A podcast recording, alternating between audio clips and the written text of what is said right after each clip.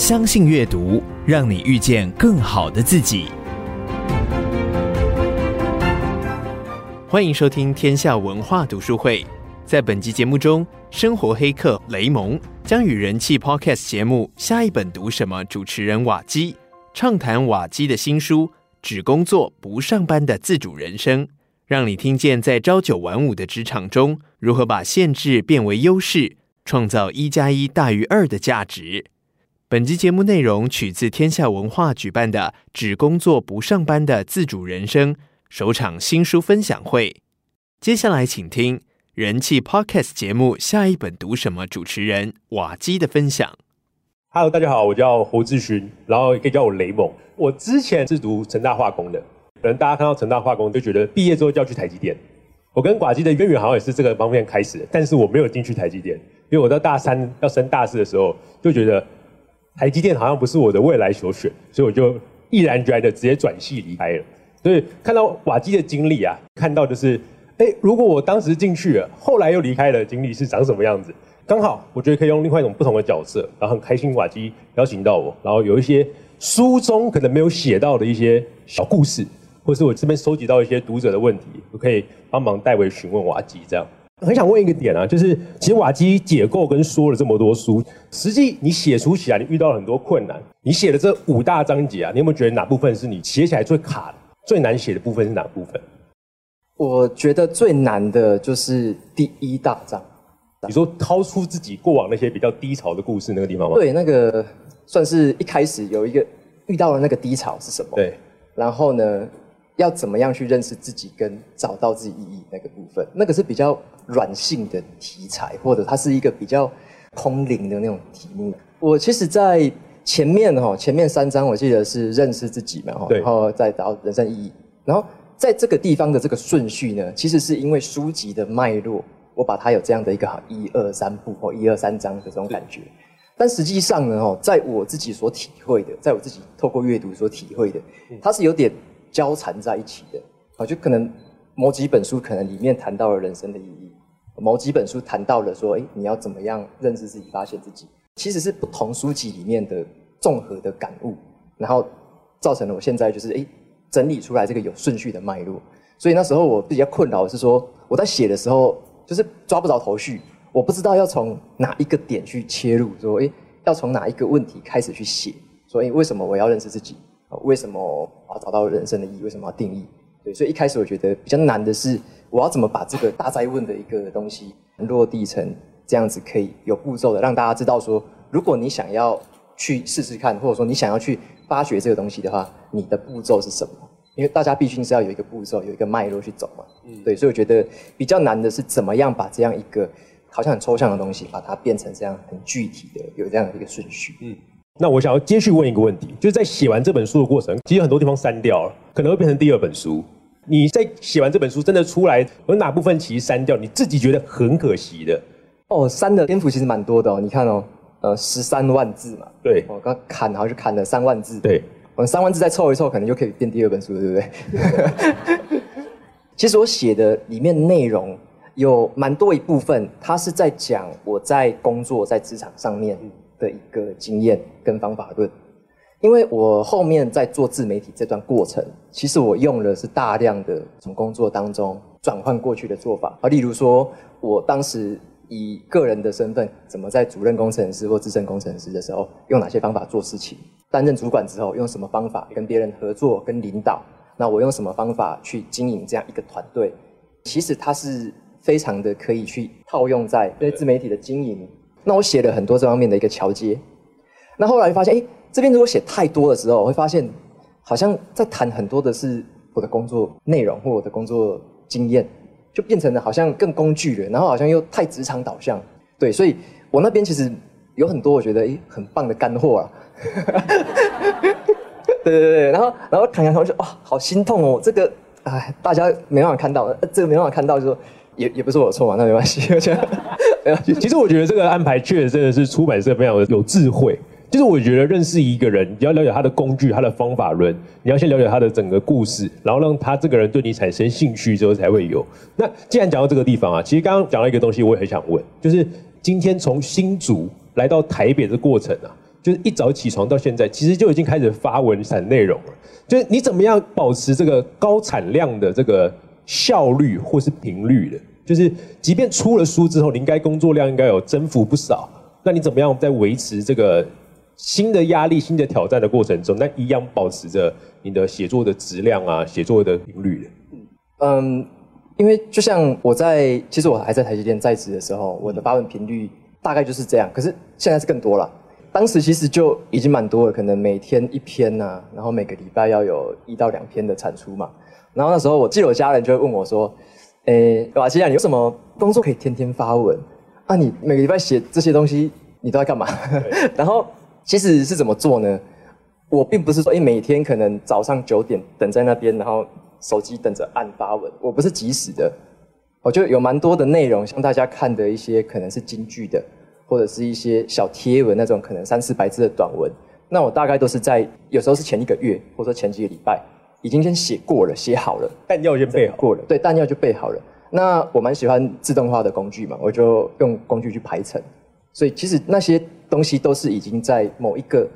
一小段时间密集的排程排好，在未来就可以固定的发。对，那以发文的节奏来讲的话，那个就是一个提前计划好、提前安排好排程的事情，这样。对，那大家可能会好奇说，哎，那做这些内容的时间到底在哪里？我要怎么来？我我自己的方法就是会比较是，我喜欢同一个时段，反正就大量做某一件事情，可能就是哎，这两三个小时我就只做这次的发文，所以我可能两个小时我就可以把未来一个月的文全部都排好了。我以前用的策略就是这样子，啊，因为好像没有在书里面特别提到，我发现以前我在台积电工作的时候，我自己最缺的就是时间，就是大家知道工时会是一个问题嘛，哈。所以我的时间超少的，假日的这些时间也不多，所以我反而会去反向思考说，呃，时间这么少的情况，我该怎么让它的产出是更大的？怎么在很少时间的情况下，还做出更多的影响力？我我觉得很好玩的是这样，而不是说，哎，我时间很少，所以我的影响力就可以小，或我时间很少，我的内容就可以变少，还是什么？我发现我会想反过来想，我该用什么工具、什么方法逆转这样子的一个优劣势，把时间少变成一个优势。我刚刚听完这段，我自己的小总结，就我的小总结其实就是瓦基很注重，就是你即便你现在知道你的自由时间很少，但是你要想办法把你的行事里面可能跑出一块的时间块，就是两个小时，你每天都保护这两个小时，做好一件认为你重要的事情，千万不要把它切割掉了。你把它切割掉的时候，很容易分心，分心专注力不够，你做这件事情的效率就会降低。所以，即便大家现在大部分都是上班族吧，还是大家已经准备好要递辞呈。就是我们这本书跟出版社没有这样的意图哦，对不对？就是即便大家上班时间很满，照顾家人啊，跟你的朋友相处啊，那你还是可以把你的时间每个天可能就保护两小时，做一件重要的事情。这件事情可能就可以开始转动的瓦基书上写那个飞轮，保持一块，好好专注做，是瓦基这本书还有他刚刚跟我们讲的一个保持你高效的重点来源，好，提前准备。好，那在问下一个问题之前呢、啊，我想延续你这个问题，就是刚刚讲到啊，就是你出书的时候，哎，还是可以保有发文频率啊，里面压力很大，因为我前面准备很多弹药嘛。那你出书之后有没有遇到什么意外的挫折？嗯，出书之后哦，其实我觉得它会多了好多行程哦。我之前以为说，哎，出书之后这个书就会自己在书架上卖了。电子书啊，然后实体，所以他就会自己在书架上卖了。我应该就只要跟大家说一说就好了吧？我一想到说，哎，其实行销 marketing 这块还是很重要。像我最近也是有点忙不过来，傅君姐她要说一个任务的时候把我塞满，所以我到处跑，像那种广播啊，然后访谈的节目，一些采访的内容。那我那时候会觉得，哎，好像就只是个访谈嘛，我就答应，就 yes yes yes yes yes，反正全部的需求都 yes。好，虽然说我之前我跟大家说要拒绝什么嘛，但是因为是我自己的书啊，我总不能拒绝吧？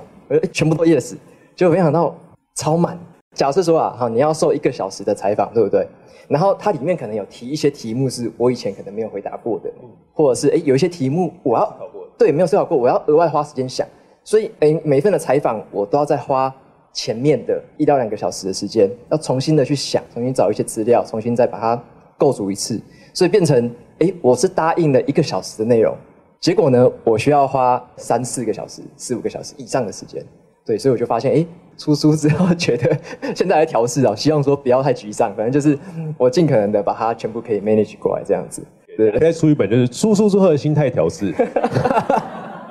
好，没有没有没有。好，那再问到一个，就是其实书中有提到，就大家应该都知道，就瓦基现在只有一个台积电工作的经验，因为当年翻替代役嘛，进去三年之后，然后一路在里面工作升迁，然后转厂的地址这样子。那会不会遗憾，就是自己三十几岁了，然后只有一个公司的经验呢？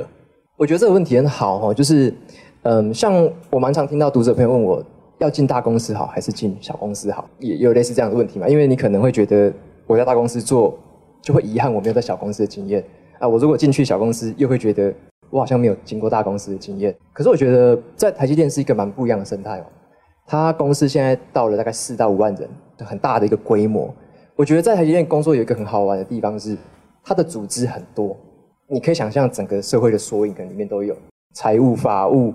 一大堆合作对象跟部门组织的运作方式都在里面。所以我自己在里面运作，我又是属于比较算专案的管理者的角色。所以我会大量的跟很多不同跨组织的对象合作，那我会发现说，我可以学到的是很多不同组织的一个生态，而且我在里面虽然说是在大公司工作，可是我一开始的心态，我就是以一个有点像公司内创业的角度在做事情，就是有点像，其实我们到大公司里面工作，我也可以把自己想成一个小小的新创啊，小小的新创是什么？我如果带着这个团队，我能够做出一些不同的价值，我能创造给公司不同的东西，用更好的方式做事情。其实这个就是公司内的新创嘛。那其实我在公司内带过很多的团队，大部分都是用这个心态去做事情。也就是书里面有提到一个商业模式，用这个模式去思考，怎么样用一个小小新创的角色在里面发挥不同的价值。所以我觉得我在这样子一个过程不会特别觉得遗憾，因为它会让我有一个大公司的历练。同时又会有一个用小公司创业精神的角度去做事情，所以我觉得这两者之间是一个相辅相成的状态，还是一个蛮庆幸有这样子的一个过程。我觉得刚刚讲到一个很棒的重点，就是后面写只工作不上班嘛，这几个字啊，其实不只是限制于就是说你一定要离开公司才可以做到，就其实大家在自己的公司，在自己的团队里面，你也可以抱着这样的一个，它其实是一个 mindset，是一个心态，一个思维，就是我们即便好像现在是早上八点打卡，然后下午五点离开。是上班，但是我们的工作是上班吗？这是可以自己给自己一个提问，自己一个反省。另外一个方面呢、就是讲到你刚刚过往的工作经验，在上班的过程中，可能打造自己的副业，不只是现在年轻人跟现在职场人的课题，也是许多老板跟主管的问题。你有没有什么样的话去给这两种人？有什么建议给他们吗？以我自己走过这段路，我会发现，我们以前的印象啊，可能会觉得说，如果你上班的时候啊不务正业，你又做副业还是干嘛的？好像好像会分心呢，好像会原本工作做不好的这种感觉。以前我可能会这样想，当我开始在采取这件事情的时候，我发现一个截然不同的观点哦，就是说，因为我自己以前的观念还是一样，我以工作为重，工作有成果之后，我在做，例如说阅读或分享这块，我才会更有心得嘛。好，那我就会觉得说，那时候我的留言区大概是这样，这样子有一个额外的好处是什么？当我在工作之外的事业。我能够，例如说我在做的副业是呃分享阅读心得嘛，或者说可以分享一些我生活中的体悟，或者说我实践之后的一些变化。我发现，在做这件事情的时候，它不但没有影响到我原本的工作本身，反而是让我的原本工作本身也变得更好。有些新的想法进来。对，因为有新的想法，你会有新的反思、思考之后，你可能会觉得，哎，对耶，有哪个地方下次可以这样做，所以它反而会让我原本的工作表现得更好。那这就是一个相辅相成的效果啊，它并不是彼此扣分，而是一加一大于二的效果。所以我是透过自己的经验是这样子。然后你有提到说，像如果是以一个公司主管，然后再看说，诶，我的团队，例如说有人在做自媒体，对，他可能在 Instagram，他可能在 FB，他可能拍一些 YouTube 影片的话，那该怎么办呢？呃，应该这么说啦，如果我们的心态是比较 open mind 的话，他在做的事情。如果他本身就是可以调剂他的生活，然后呢，他也可以让他的工作表现也是维持在一个很高档的一个水准的话，那我认为这没有什么不可，我认为可以很鼓励。那除非说，哎，你会发现说心思完全不在工作上，都完全在搞其他东西，那我认为这样子就本末倒置的现象。以主管的来看的话，那他会很清楚知道说这个优先序好像是出了问题，因为你不能说你有工作的这个行为的本身，你去影响到他。而去做其他事情，我觉得这个怪怪的嘛。所以对主管来说，他可能会有这两种不同的面貌。对，那我当然会比较倾向于说，如果能够鼓励或能够支持的话，那我会比较支持说，诶，他是不是有一个相辅相成的一个互相的成长？对，那其实他对于本业，他对于其他的事业，还有他自己的生活，都是一个加分效果。那我觉得那样子是比较乐见的。那也是我自己的经验，以及我当时在跟主管沟通啊，在公司里面，我们发现，在聊天的过程，他们也是渐渐的看到这种感觉。像我有时候开早会，我就会看到，哎，可能某几个同事他就在看我的部落格文章，然后就在看，哎，某个跟工作有相关的东西，这样，我就觉得蛮有趣的。那这样子的话，其实也是一个好处啊。为什么？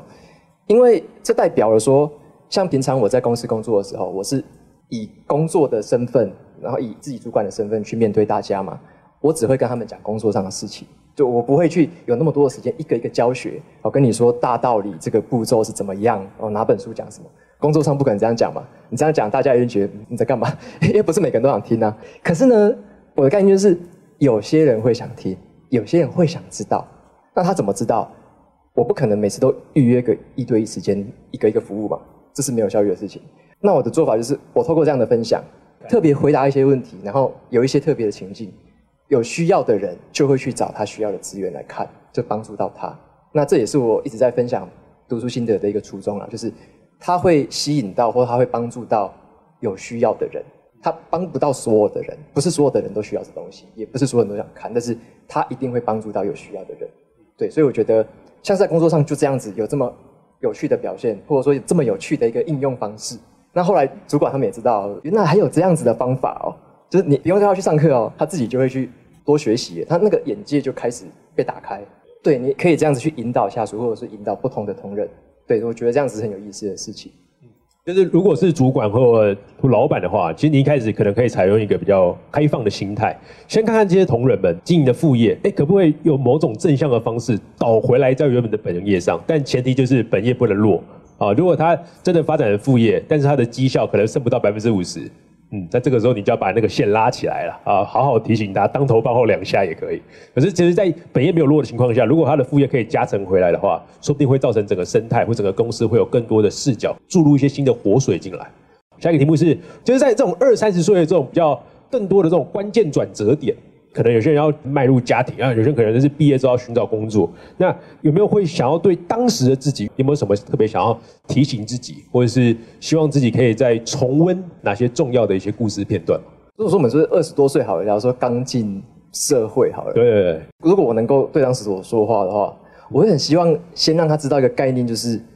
书本跟成绩的相关性是撇开的啊，就读书不是为了成绩，读书是为了更多其他的东西。